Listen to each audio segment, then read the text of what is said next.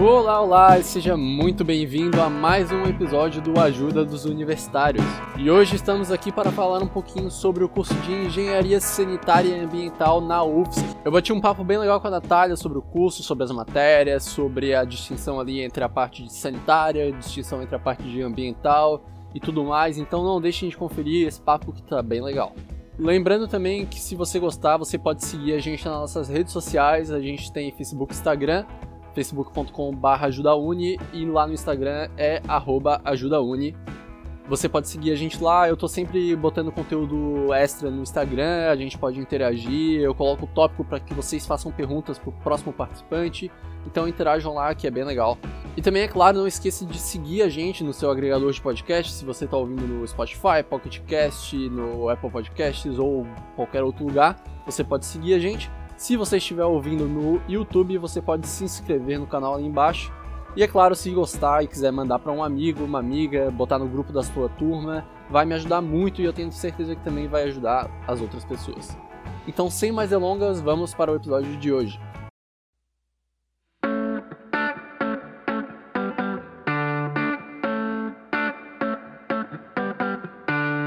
Então, Natália, muito obrigado por estar aqui participando comigo. Por favor, se apresenta para o pessoal, fala um pouquinho sobre ti. Olá, pessoal, tudo bem? Meu nome é Natália, eu tenho 28 anos, eu sou da cidade de Tijucas, aqui em Santa Catarina, e eu cursei é, Engenharia Sanitária e Ambiental na UFSC, na Universidade Federal de Santa Catarina. Eu iniciei a graduação em 2011 e me formei em 2017. Atualmente estou fazendo um mestrado na Engenharia e Gestão do Conhecimento, bem aqui na UFSC.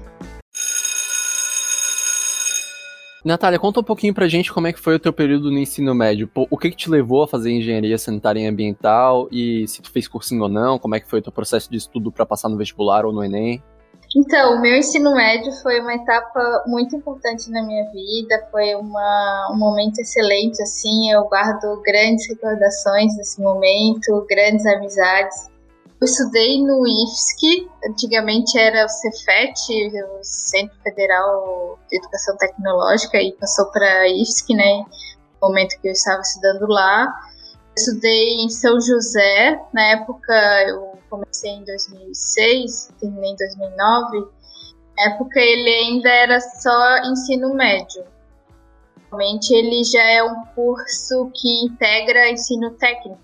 Foi uma etapa assim importante porque tive bons professores, onde a gente pude conhecer muitas coisas, a gente pôde fazer várias saídas de campo.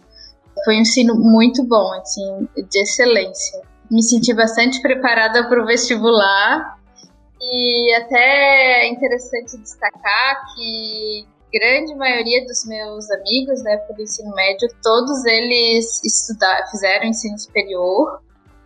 Alguns já terminaram o mestrado, vários estudaram na, em instituições públicas, privadas também. Isso é um indicativo né, de que o ensino eu tive foi excelente, nos preparou para o ensino superior. Os professores motivavam bastante a gente a fazer um ensino superior. Na época, eu fiz vestibular para farmácia. Aí saí do ensino médio, fiz o vestibular, passei tranquilamente, passei o primeiro semestre, tudo, um desempenho bom. Tu chegou a fazer cursinho ou não? É, quando eu fiz para farmácia, não cheguei a fazer cursinho eu, eu terminei o ensino médio na metade de 2009, porque no IFSC tu é, pode ingressar por semestre, né? Eu entrei no segundo semestre de 2006, aí finalizei metade de 2009. E aí, do, metade de 2009, o segundo semestre, eu estudava em casa, eu tive um problema de saúde, um acidente, e aí eu não pude frequentar um cursinho nem nada, então eu estudei em casa. Eu tinha umas apostilas que uma amiga deu e eu estudei por conta, assim. E aí passei. Aí fiz então farmácia, né, em 2010, no primeiro semestre.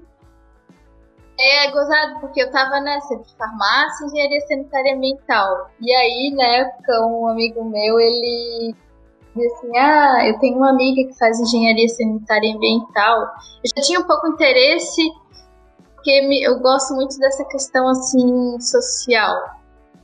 É algo que me motiva, assim, até as atitudes do dia a dia, questões éticas, é algo que motiva muito essa questão social. E eu via, na época do ensino médio, que indo para essa área ambiental, eu poderia alcançar, trabalhar essa questão, assim, de sociedade.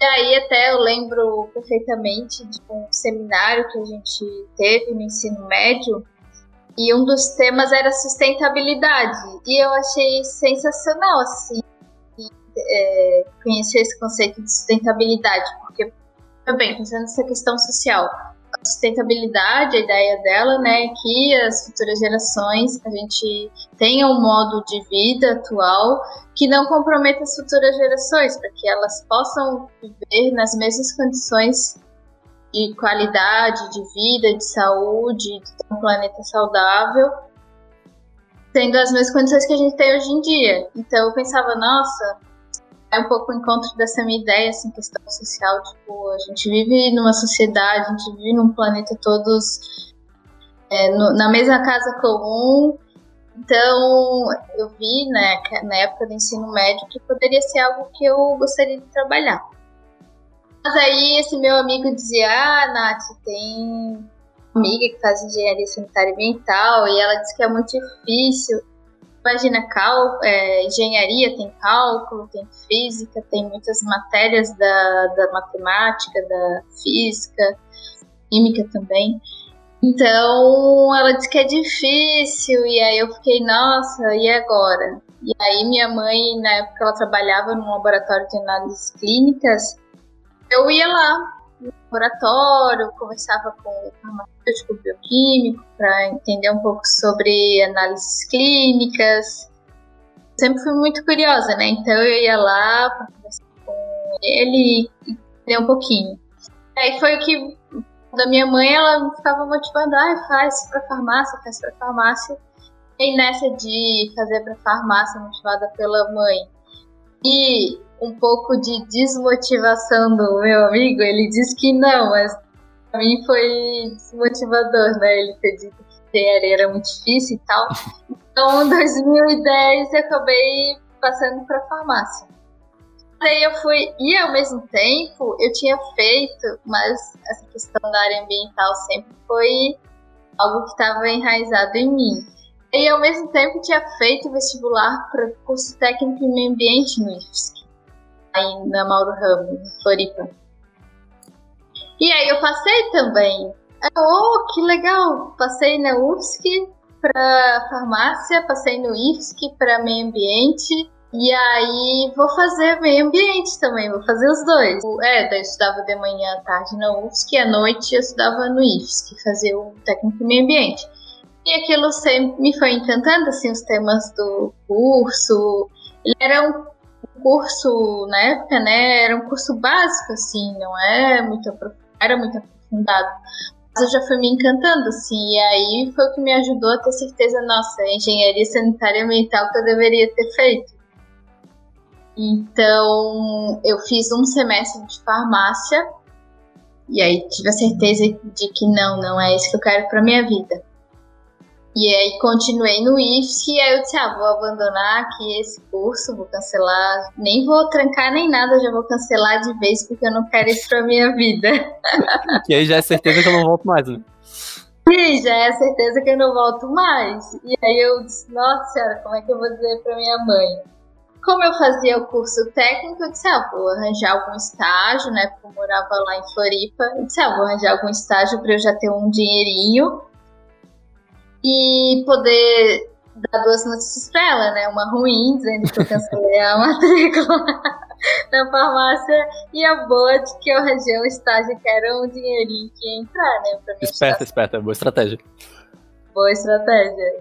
Então foi que, aí que a gente decidiu cancelar, eu comecei estágio, continuei o técnico, me formei no técnico. Fiquei, então, trabalhava de manhã, fazia estágio, dava no cursinho pré-vestibular à tarde e fazia o técnico à noite. Na época tinha bastante. É, era corrido, tinha bastante energia. de manhã trabalhava, à noite estudava no técnico. Então, para poder fazer os exercícios do cursinho, eu tinha que me virar, aproveitar os intervalos. Aí eu acordava às 5 da manhã para poder fazer os exercícios. Minha tarde, fazia exercício, eu me dediquei bastante assim para poder passar e tal. E aí eu, todo esse esforço foi aproveitado, porque o resultado foi que eu então passei pro engenharia sanitária ambiental em 2011 e 2. Bom, então depois de trocar de curso, de é, fazer o curso técnico, né? Enquanto fazia o curso técnico, fazer vestibular de novo, prestar o vestibular de novo, é, tu finalmente entrou no curso e como é que foi a tua primeira impressão dele, assim? Tu já entrou super realizada por estar tá fazendo aquilo que tu realmente queria ou teve aquele choque com o cálculo na primeira fase, alguma coisa assim? Não, eu já estava preparada, preparada tanto pelo curso técnico, né? Porque várias vários pontos que eu vi no curso técnico eu ia aprofundar então na engenharia sanitária e ambiental. E não estava assustada em relação a cálculo, a física, porque nesse semestre que eu fiz de farmácia tinha uma disciplina de cálculo, era, não era um, esse cálculo um que toda engenharia tem, era um cálculo um pouco mais simples mas eu era uma ideia do que eu ia ver em cálculo na engenharia. E até foi engraçado que eu reprovei. Porque eu fiz esse primeiro semestre em farmácia eu reprovei em cálculo eu não entendia nada. E aí então pensa desespero né? A louca reprovou no cálculo lá da farmácia que é para ser um pouco mais simples e vai fazer engenharia né? Três cálculos quatro físicas mas aí é, é, aquela coisa, né? Eu sabia que eu ia ter muito trabalho, ia ter que estudar muito, mas ao mesmo tempo eu ia estar muito feliz porque ia estar fazendo o curso que eu gosto. Claro, vários momentos ali iniciais dá um desespero, né? Do tipo, ah, eu não, não entendo, não entendo. Mas ao mesmo tempo, é, essas disciplinas lá na UFSC tem monitorias, então tem cursinhos assim que ajudam a, a, a, essas disciplinas, tem as monitorias. Então eu ia lá sempre na monitoria para pedir ajuda, para entender. Vários professores também dispõem horário para tirar dúvida. Então eu nunca tive vergonha de ir atrás do, de entender as coisas, né? Tipo, alguns momentos eu ficava um pouco mais vergonhada e tal, algum professor ali no início também não era muito legal, a didática não era boa. Às vezes dava uma intimidada, mas assim, aqueles professores que eu sabia que poderia ir atrás, poderia pedir ajuda, todo momento eu ia lá, como diz a minha amiga, usava minha cara de pau e professora, eu não tô entendendo, eu não tô entendendo, eu não tô entendendo. E aí, na monitoria, não tô entendendo, eu me dediquei muito, assim, à, à parte inicial o resultado é, nunca fui assim aluna de 10, 9. Ali os primeiros semestres eram só 6, só 6, passava assim raspando. Mas eu me dedicava, estudava bastante atrás das monitorias, fazia zilhões, zilhões de exercícios, né? Para poder passar nessas disciplinas. Então, assim, não, não pode ter vergonha de dizer, ai, ah, não, eu não entendo, vou desanimar. Não desanime é difícil, é difícil, mas tem a UFSC, assim, ela tem todo o interesse de que os alunos aprendam, né? A UFSC tem, a universidade tem o objetivo de formar o cidadão, de formar, qualificar, né, o cidadão por meio do estudo. Então, ela quer que vocês se formem, né, se concluam o ensino superior. Então, por isso que tem todos esses mecanismos de monitorias, de cursos, de enfim, tem toda essa parte de auxílio a essas disciplinas que são consideradas um pouco mais difíceis, um pouco mais trabalhosas. Uhum. Mas ao mesmo tempo que a UFSC tem o interesse e te disponibiliza os meios para que tu aprenda, é, tem uma diferença entre a faculdade e o ensino médio, que às vezes no ensino médio o professor acompanha mais de perto o aluno e ele percebe mais quando o aluno não, não, não tá pegando a matéria e fica o professor fica insistindo para que o aluno aprenda, para que o aluno ele faça revisão, revisão, revisão. Na faculdade, é, pelo que eu vejo, pelo menos não é tão assim, né? A, a, a UFSC te dá os meios, mas é, tem que partir de ti a iniciativa de reconhecer que não está conseguindo e correr atrás. O professor não vai ficar isso, justamente. A gente tem que ser muito proativo nessa vida. A gente não pode ficar esperando de que alguém pegue a gente pela mãozinha e diga ah, isso, isso. Claro, isso daí facilita muito, ajuda muito. Imagina, tem, tá numa família onde teus pais são engenheiros, né, no meu caso, e, e, te ajudam com isso, claro, teu caminho vai ser muito mais fácil. E não foi o meu caso. Meus pais, nenhum dos dois fizeram ensino superior. Eu sou a primeira, assim, da minha geração. Meus tios não fizeram, minhas tias não fizeram. Primos, poucos fizeram. Então, eu sou, bem dizer, a primeira geração que estou fazendo ensino superior. Então, essa parte, assim, de ter a família que, ah, vai lá, ajuda, assim, na, na, nas questões práticas, assim, do, ah, entender essas questões de matemática. Não, eu não tive nada disso. Claro, eles motivaram, né? A filha faz parte. Eu lembro que eu teve um semestre que todas as disciplinas eu, eu teve uma que eu reprovei e as demais eu fechei assim com média 6, 7, então eu me sentia péssima assim, tipo, meu Deus do céu, eu só tiro 6, eu não consigo tirar uma nota boa, porque estava acostumada com ensino médio que tinha notas boas, 9, 10 e tal. E aí eu fiquei assim uns dois anos da minha vida sem ver um 10, assim, na média. E aí eu ficava, como que eu não tiro 10? Não, é óbvio, não, tipo, ah, eu tenho que tirar 10. Mas como que eu só tiro 6, 6? E minha mãe dizia, nossa, mas tu tirou 6, tu passou? Eu dizia, ah, passei, então tá ótimo, minha filha. Não tem que ficar se cobrando então ter a família que dá esse apoio, é, ele é fundamental, né? Mas assim, de, do dia a dia, da prática, né? Ah, eu, tenho, eu tô mal aqui nessa disciplina, vou lá trazer a monitoria. Não, isso daí a gente tem que correr atrás. A UFSC dá, como tu falou, UFSC dá esse suporte, esse meio, né, para ajudar o aluno. Mas na graduação a gente tem que ser muito proativo, assim, não, essa questão de de professor, dizer, ah, tem que estudar isso, tem que estudar aquilo. Não, na graduação tu não, dificilmente tu vai encontrar isso. Claro que tem professores que podem fazer esse papel e tal, alguns professores percebem, né? Eu vou pedir ajuda para os universitários. Sim. Bom, então agora tu já está formada há três anos aí, como é que, olhando para trás, quais tu analisa como os principais pontos positivos e negativos do teu curso? Bom, pontos positivos é, excelência assim no ensino, professores muito bons, assim especialistas nas suas áreas, né, aos quais lecionavam, é, todos muito capacitados, muitos anos de experiência. Então, os laboratórios da estrutura, né, do meu curso, ele tem vários laboratórios. A gente tem disciplina assim de, de qualidade da água, então tem laboratório físico-químico, microbiológico, tem toda essa parte assim de infraestrutura que é excelente.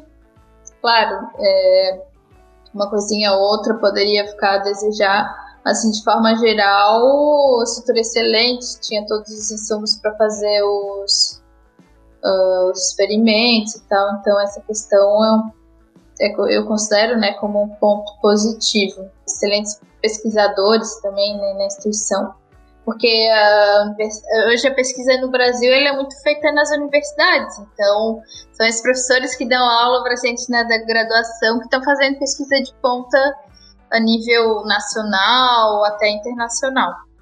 Então isso é, é um ponto né, positivo das universidades federais, né? E de pontos negativos, ao mesmo tempo que alguns professores eram excelentes nas suas áreas, faltava um pouco de didática porque um curso de bacharel, engenharia sanitária e ambiental, a maioria dos professores eles são bacharéis. Então, às vezes, um ou outro falta um pouco assim de base, assim, de ensino, de pedagogia mesmo, coisa que outros cursos podem ter.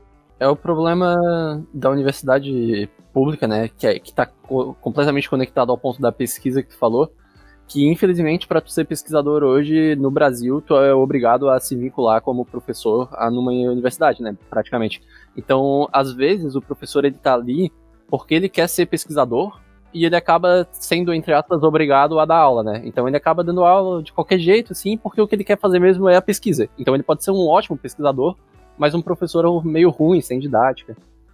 Sim, exatamente, exatamente. E aí também, é, claro que quando os professores entram no, passam no concurso, eles têm assim estágio de eles fazem, né, disciplinas de didática, tudo mais. Mas mesmo assim, alguns professores eles eles têm esse interesse, né, o que é natural, não, não, é normal, né, que isso aconteça, ter um interesse mais na pesquisa e a parte do ensino fica um pouco a desejar. Mas, assim, de forma geral, todos, a maioria dos professores, assim, excelentes, excelentes. Um, um caso ou outro de que o professor não ia muito bem nessa questão didática, mas era raro, assim, a grande maioria excelentes pesquisadores e excelentes professores também. E aí um ponto negativo também que eu destaco, como eu comentei, né, eu sou, sou uma pessoa bastante curiosa algo assim que eu vejo hoje, né, estando na pós-graduação, na minha vivência de pós-graduação, que eu vejo assim como ponto negativo na engenharia é que não tinha muito diálogo, assim, a gente ia lá, que é a questão de, daquele ensino comum, né, tem o professor lá na frente, os alunos na nossa carteira, e não tinha essa questão do diálogo, promover o diálogo, discussões, então eu vejo que a gente que estuda um pouco, a gente que estuda engenharia, essa questão de relações interpessoais, ela fica um pouco de lado, assim, questão do promover diálogos, discussões, assim, nas disciplinas, isso eu sinto falta. É, eu, eu sinto que poderia ter mais, em várias disciplinas, né? Pode ser que isso seja é, devido ao, à característica de cada disciplina, né? Porque, por exemplo, eu tive uma disciplina de que tinha que dimensionar sistema de tratamento de água. Então, pode ser que não tinha muito diálogo, porque a, perfil da disciplina não tinha muito assim abertura. Eu tinha que aprender a dimensionar um tanque para tratamento de água. Então, o que, que tu vai promover de discussão né, nessa disciplina? Pode ser que, conta das, da característica de várias disciplinas, essa questão do diálogo não, não seja muito forte por conta disso. Pode ser que seja natural, né? Mas eu vejo como que poderia ter mais discussões assim na engenharia. Porque a gente vai se formar a gente vai trabalhar com a gente vai trabalhar numa empresa, numa organização, que seja, a gente vai ter que se comunicar com outras pessoas. A gente está que é da área da engenharia sanitária e ambiental, a gente vai trabalhar para a população, né? Tipo, ah, vou, vou trabalhar numa estação de tratamento de esgoto. Eu vou ter que em algum momento da minha carreira ter que conversar com outras pessoas e ter que explicar, né? questão, ah, o que, que, é o meu trabalho, qual é a importância, né, da, de ter um, o tratamento do esgoto, ter o tratamento da água, então a gente precisa ser um pouco melhor formado nisso. É engraçado porque é, eu faço relações internacionais e eu acho que nos cursos de mais das áreas de sociais e humanas acaba sendo o inverso do que tu falou assim. As nossas aulas são extremamente é, de debate e discussão e aulas mais abertas e menos expositivas. E às vezes eu sinto falta de uma aula mais expositiva e menos aberta. E já contigo ao contrário, tu tinha aulas super expositivas e sentia falta de uma aula mais aberta. Eu acredito que um caminho para preencher a lacuna que fica no caso das, das ciências exatas nessa questão de falta de debate seria as atividades dessa classe, né? A questão de grupo de estudo, de palestra, etc. Como é que era isso no teu curso? Sim, é excelente ter comentado esse ponto. Bom, eu sempre participei de atividades dessas classes. Eu, durante toda a graduação, eu participei de, de um grupo que se chama Núcleo de Educação Ambiental do CTC, que é o NEAMB. E aí foi o espaço que eu encontrei, assim, do tipo, olha, aqui que eu vou trabalhar essas questões sociais que eu tenho vontade, que durante a graduação talvez eu não vou ter, poder trabalhar muito isso, então foi aí que eu entrei no NEAMB e pude explorar esse lado que eu não ia encontrar na graduação, porque, como eu falei, naturalmente as disciplinas têm um formato que não prevê muito né, esse diálogo, essas discussões, esses trabalhos, sim. Então, por isso que é importante essa questão de trabalhar, de participar de grupos, de atividades extra, extra classes. E aí eu participei do NEAMB durante toda a graduação, participei de projeto, a gente, lá o pessoal, ele trabalha com projeto de extensão e dos mais diversos, né? Então, eu participei de vários projetos de extensão. Até hoje eu ainda participo, na realidade, de um projeto de extensão desse núcleo, foi, que é um projeto que a gente começou a semear ele lá em 2016. Um projeto super legal. E ele começou de fato no ano passado, 2019 e é um projeto de extensão lá em São Francisco do Sul. E aí, todas as questões de trabalhar com a sociedade, com a comunidade, a gente faz isso nesse projeto. Então, por isso que é importante ter essas atividades extra classe.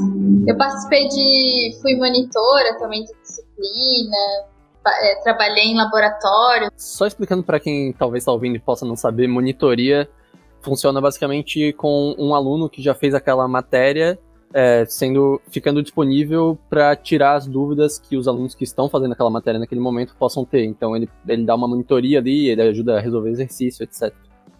Isso, exatamente. Assim como lá no início eu ia muito na monitoria de matemática, né, com os alunos de cálculo, de física, com os alunos que já haviam cursado a disciplina.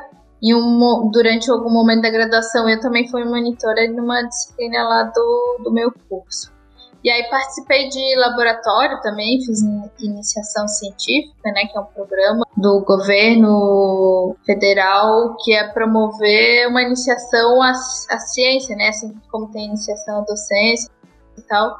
Na engenharia tem a iniciação científica, então fui de um laboratório. Também fui estagiária e durante o início da graduação eu continuei né, nesse estágio que eu comecei lá no técnico, fiz outros estágios também. Então, durante toda a graduação eu demorei, eu não me formei em cinco anos, eu me formei em seis anos. Infelizmente não cheguei a fazer intercâmbio. Eu sempre participei de atividades extra-classes, foi que para eu poder ter obter outros conhecimentos, outros aprendizados fora da sala de aula, né? Explorar alguns temas que eu não via na sala de aula, ver na prática alguns temas que eu via na sala de aula. Então eu penso que é importante. Alguns professores não gostam, né? Até não motivam o aluno a, a fazer essas atividades extra classes, mas eu super sugiro que vocês participem, né? Tenham essa vivência fora da classe porque vocês vão ter muitos conhecimentos por meio dessas atividades e além também de, de ter um dinheirinho, né? Porque durante toda. Eu, eu trabalhei durante. Fiz essas atividades, né? Era, ou era IC, ou era estágio. E aí também tinha um dinheirinho, né? Ganhava bolsa, de extensão, ou de pesquisa, ou de estágio. Então, esse, essa forma também que eu tinha um dinheirinho para poder me ajudar a manter em Florianópolis, que eu, como eu comentei, eu sou de Tijucas, então todas essas atividades extra-classe contribuíram nesse sentido, tanto para conhecimento, aprendizado. Importante ressaltar que, infelizmente, devido aos cortes de gasto que teve no ano passado na, na parte da educação, o CNPq cortou uma boa parte dessas bolsas de iniciação científica que a Natália comentou. Então, hoje em dia, são ofertadas menos do que era antigamente. Né? Sim, nossa, gente, eu lembro. Infelizmente, bolsas também de extensão, antigamente tinha muitas. Eu lembro que teve um ano, até eu brinco que era o ano das vacas gordas. Teve uns dois anos ali durante a graduação que NEMP, né, que como, como eu comentei, a gente escreve o projeto. Todo ano tem um edital lá da UFSC que a gente pleiteia bolsas de extensão. E aí tiveram anos assim que tinha muitas bolsas. Nossa, a gente teve, tinha possibilidade de ganhar quatro bolsas para o mesmo projeto. Então, fazer um projeto assim, mais, maiorzinho, um projeto mais grande, mais robusto. Então, a gente já ganha quatro bolsas por projeto. E hoje em dia é uma e olhe lá. Então, e olhe lá, né? é, os recursos hoje em dia diminuíram bastante, bastante, infelizmente. E falando assim em termos de matéria, qual foi a matéria que tu mais gostou no curso e a que tu menos gostou? Tá, essa disciplina que eu mais gostei foi planejamento de recursos hídricos, porque é uma disciplina onde a gente aprende sobre o que é uma bacia hidrográfica. A gente vê esses morros assim em volta de onde a gente vive. Todas as maioria dos morros, né, eles são locais onde nascem muitos rios, onde nascem os cursos d'água, né? Então, e ao mesmo tempo que tem todo esse aspecto natural, é, esses corpos d'água, esses rios, eles circulam nas cidades. Então, a gente aprendia sobre essa questão de como planejar o uso dos recursos hídricos, né? Levando em conta que uma bacia hidrográfica tem várias cidades, e essas cidades têm, podem ter indústrias, podem ter é, usos diretos, né? Pode ter pesca, pode ter lançamento de esgoto. Então a gente aprendia como fazer o planejamento mais adequado desse recurso da água, né? Como gente, vários atores, cada um com seu interesse. Então como que a gente vai é, planejar, como a gente vai gerir toda esse, essa água? Então foi uma disciplina que eu gostei porque foi ali que eu vi que tipo essa questão social que eu tanto gostava, né? Que eu tanto queria é, trabalhar e tal. Então foi ali que eu vi essa questão de ah, como que a gente vai fazer a governança da água, tendo vários interesses, né, ah, sobre a água. Então essa foi a disciplina que eu mais gostei. A que eu, me, que eu menos gostei, bom, eu não gostava de cálculo, não digo assim, ah, cálculo, eu amo cálculo, não. Não gostava de cálculo, não gostava de física. Todas as disciplinas ali da, de. Claro, eu, eu gosto de matemática, né? Tipo, ah, tem umas continhas simples, eu gosto, não tem problema de fazer. Porque algumas pessoas das humanas dizem, ah, eu não sei fazer conta. Ai, gente, não é assim, né? Não tem problema com isso. Mas também não gostava de, de tipo, ah, matérias assim, é porque é difícil, né? Então tu tem que ter muita dedicação. E eu não tinha facilidade, então todas essas que eu não tinha facilidade eu não gostava mas ao mesmo tempo que a que eu mais gostei foi essa que abordou essas questões sociais do uso da água.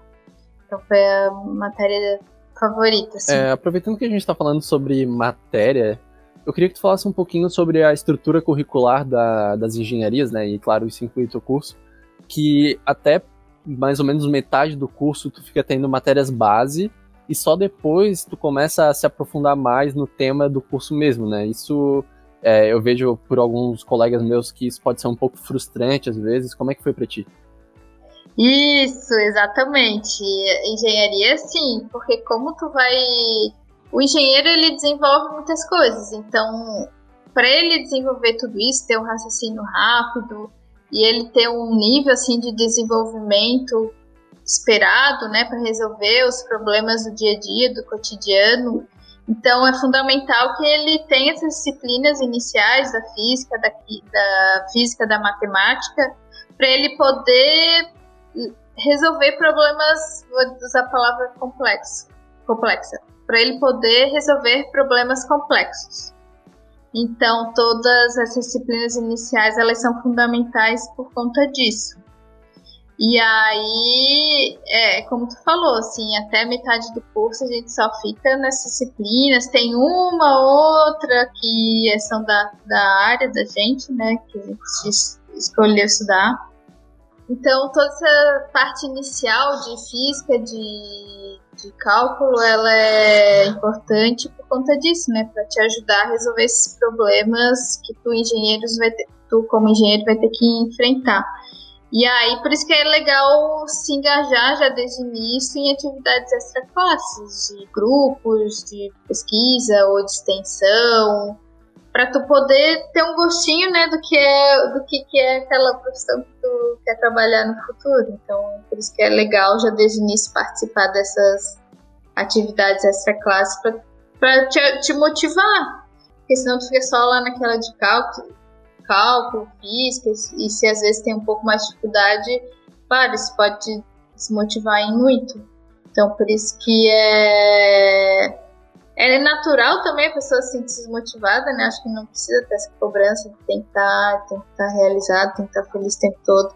Claro, é natural que esses momentos é, aconteçam, mas faz parte da vida, né? Nada é, vai ser como a gente quer, nem tudo vai ser. É, vão ser momentos felizes e tal, mas o importante é se dedicar, estudar, levar a sério, né? Porque também, para quem for estudar em instituição pública, é dinheiro público que a pessoa está usufruindo, né? Tem todo toda a sociedade está contribuindo para que tu tenha aquela oportunidade de estudar. Então, o que a gente pode fazer para a sociedade é contribuir estudando, né? Fazendo jus a esse recurso financeiro que está sendo investido em ti, porque é caro, é bancar, é, toda a estrutura de uma universidade é cara, toda parte da infraestrutura física, dos recursos humanos, então tudo é dinheiro. E é uma vaga sendo ocupada, né? Tu tá tirando a vaga de outra pessoa. Justamente, então faz parte de estudar, nem tudo vai ser fácil, não, nem tudo vai ser fácil. Claro, vai ter momentos desesperador, vai, mas tudo, assim como a gente está agora em quarentena, né? Julho de 2020 em quarentena, a gente. Tudo isso vai passar, então a gente tem que se manter firme, a gente tem que ser resiliente, a gente pode chorar, pode chorar, mas é importante, se tu quer continuar, não desanimar, pedir ajuda sempre, desabafar com um colega, conversar com pessoas que contar com pessoas, né, que possam te apoiar, seja é, ajuda profissional até, com, com acompanhamento psicológico, psiquiátrico, que seja. Mas é importante a pessoa seguir firme naquele propósito que ela tem de vida, né? Pra gente fechar esse bloco do programa, então, vamos falar um pouquinho sobre estágio. O teu curso ele tem estágio obrigatório? Tu fez estágio? Como é que foi? Sim, ele tem estágio obrigatório. Como eu comentei, eu cheguei a fazer outros estágios não obrigatórios durante a graduação. E no, no último semestre a gente também tem um estágio obrigatório junto com o TCC. E como é que foram os teus estágios? Onde é que tu, onde é que tu trabalhou?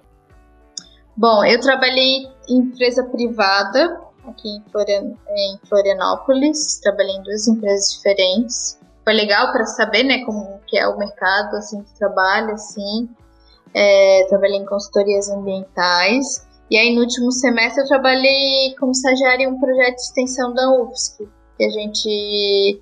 A UFSC até no momento não tinha uma coleta seletiva de resíduos sólidos é, mais concretizada, né? Tinha algumas propostas pontuais, mas algo assim institucionalizado não tinha. Então, eu trabalhei nesse projeto que implementou de forma institucionalizada a coleta de resíduos sólidos na universidade. Fração assim de é, que a gente encaminha para a associação de catadores e tal. Então, o meu estágio final foi nesse projeto. Peço ajuda aos universitários. Bom, para a gente fechando a nossa conversa, então, eu vou abrir com uma pergunta que está conectada com essa parte de mercado de trabalho, que é como é que fica o mercado de trabalho né, nesse momento do Brasil, onde a gente está caminhando cada vez mais numa, numa onda contra o ambientalismo, né? A gente vê, é claro que isso é um pouco distante da realidade aqui do Sul, mas a gente chega a ver é, exemplos mais extremos, por exemplo, de fiscais sendo assassinados na Amazônia, esse tipo de coisa. Então, como é que fica essa questão? Bom, o mercado de trabalho, de forma geral, ele tá, ele tá um pouco difícil para todo mundo, né? Mas para a gente que é da área ambiental, é importante destacar que o curso de Engenharia Sanitária e Ambiental ele é bem amplo. Ele tem esse lado da engenharia sanitária, que é todo de tratamento que, que está mais relacionado à parte de saneamento, que é tratamento de água, tratamento de esgoto, tu projetar sistemas que levam água para as casas, projetar sistemas que recolhem o esgoto, né? Então tem todo essa, esse lado de saneamento que a gente ainda vê que nosso país ainda necessita muito, né? Porque uhum. um ideal é que todas as questões de saneamento sejam estejam em todas as casas, né? Seja universalizado, né? Que todo cidadão brasileiro tenha água, que todo cidadão brasileiro tenha o seu esgoto coletado, tratado, né? Enfim, que todo cidadão tenha essas condições de saneamento, né? Que está muito relacionado à saúde pública também. Porque se tu tem esgoto a céu aberto, isso pode acarretar muitas doenças que, que ocorrem ali por conta da, desse, desse esgoto, né? Despejado a céu aberto e tal. Então, tem toda essa parte que o país ainda carece muito, então é uma área de trabalho que pode seguir.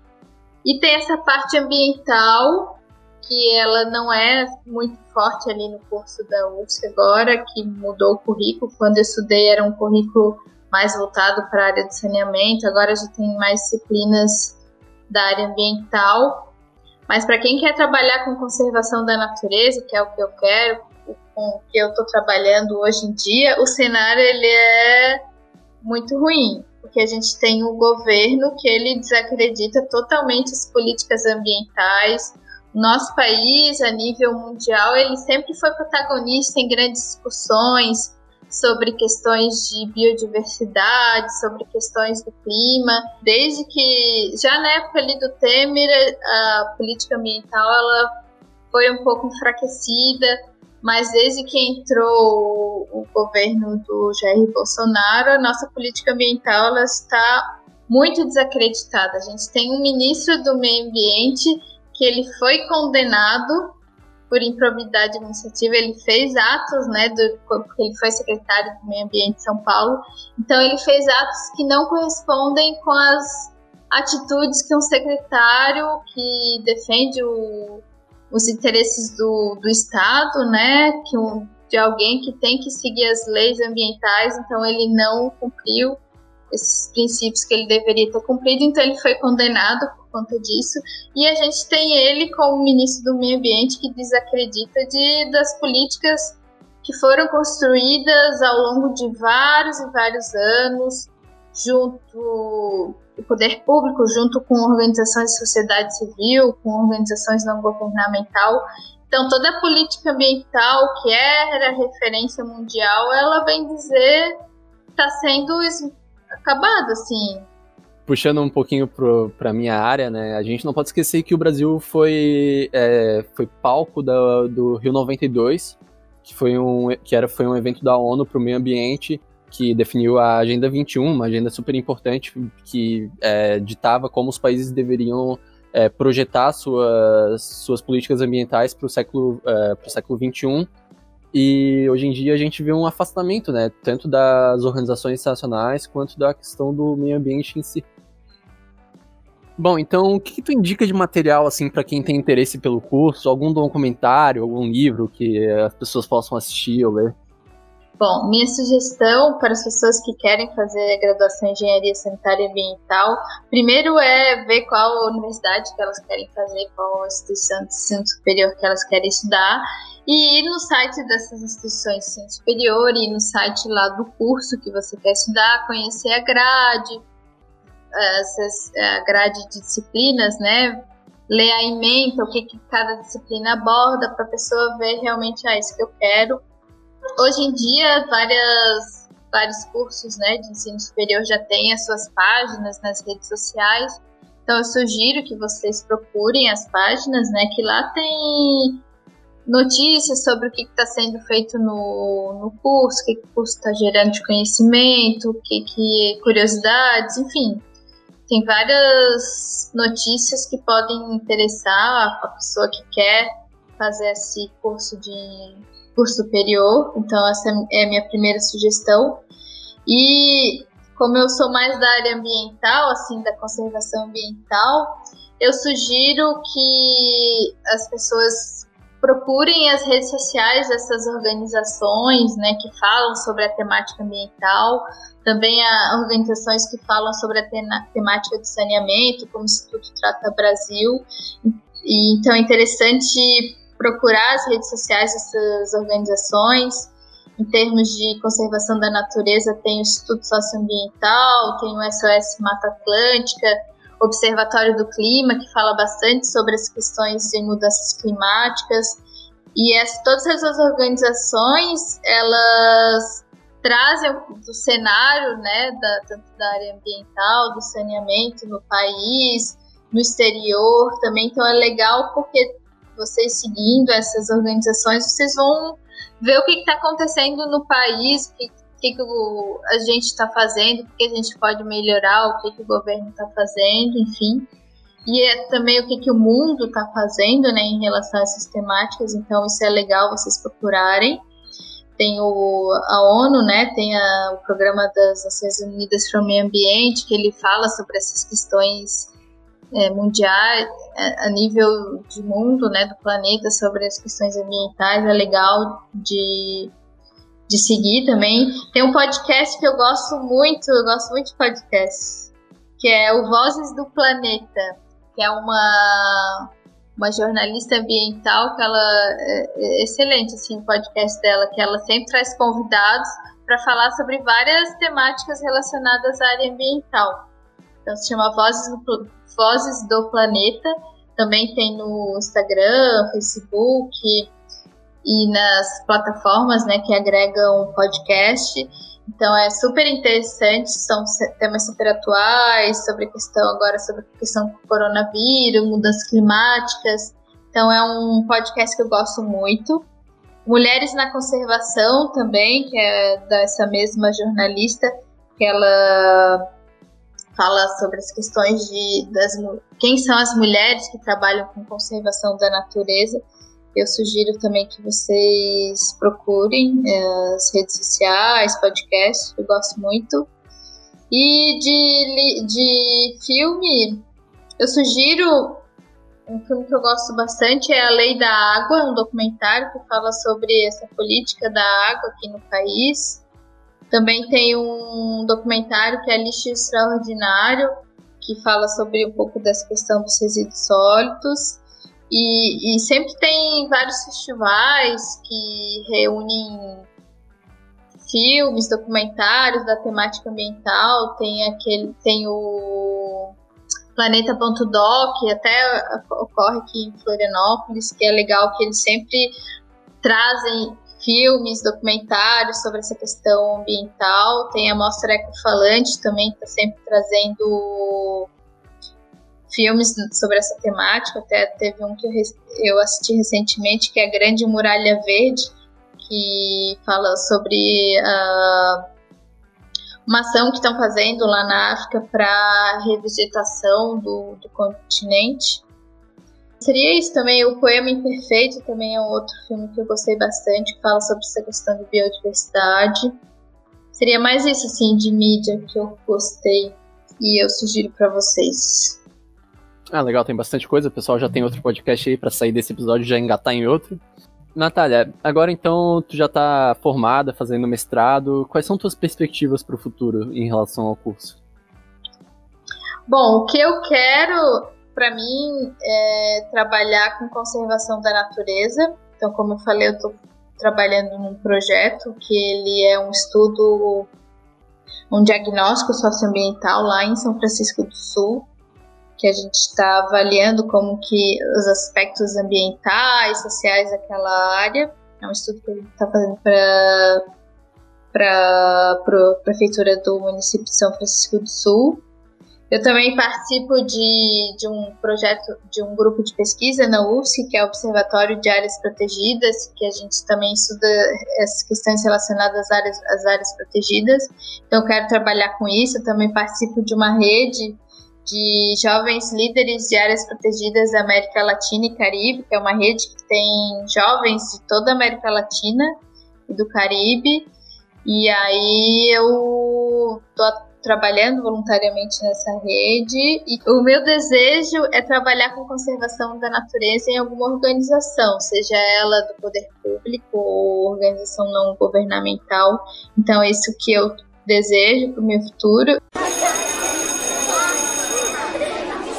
Então, Natália, muito obrigado por ter participado, muito obrigado pela conversa, foi muito legal. Se tu quiser agora deixar um recadinho final para os ouvintes, se tu quiser deixar alguma rede social tua, fica à vontade, o espaço é teu. Bom, eu agradeço a vocês que têm ouvido esse podcast. Foi super. Agradeço também o convite, né? O seu convite foi super prazeroso para mim falar um pouco dessa profissão que eu escolhi. E a minha sugestão é que vocês sejam persistentes, resilientes, façam, corram atrás daquilo que vocês querem para que vocês possam ser realizados né, na profissão que vocês quiserem para o seu futuro. Não desanimem, momentos difíceis tem, a vida infelizmente é assim, tem todos esses momentos, mas tenham paciência, respirem e corram atrás daquilo que vocês desejam. Muito obrigada. E chegamos ao fim de mais um episódio. Muito obrigado por ter ouvido até aqui. Se você ouviu até o final e gostou, não esqueça de seguir a gente aqui no Spotify ou no seu agregador de podcast que você estiver ouvindo.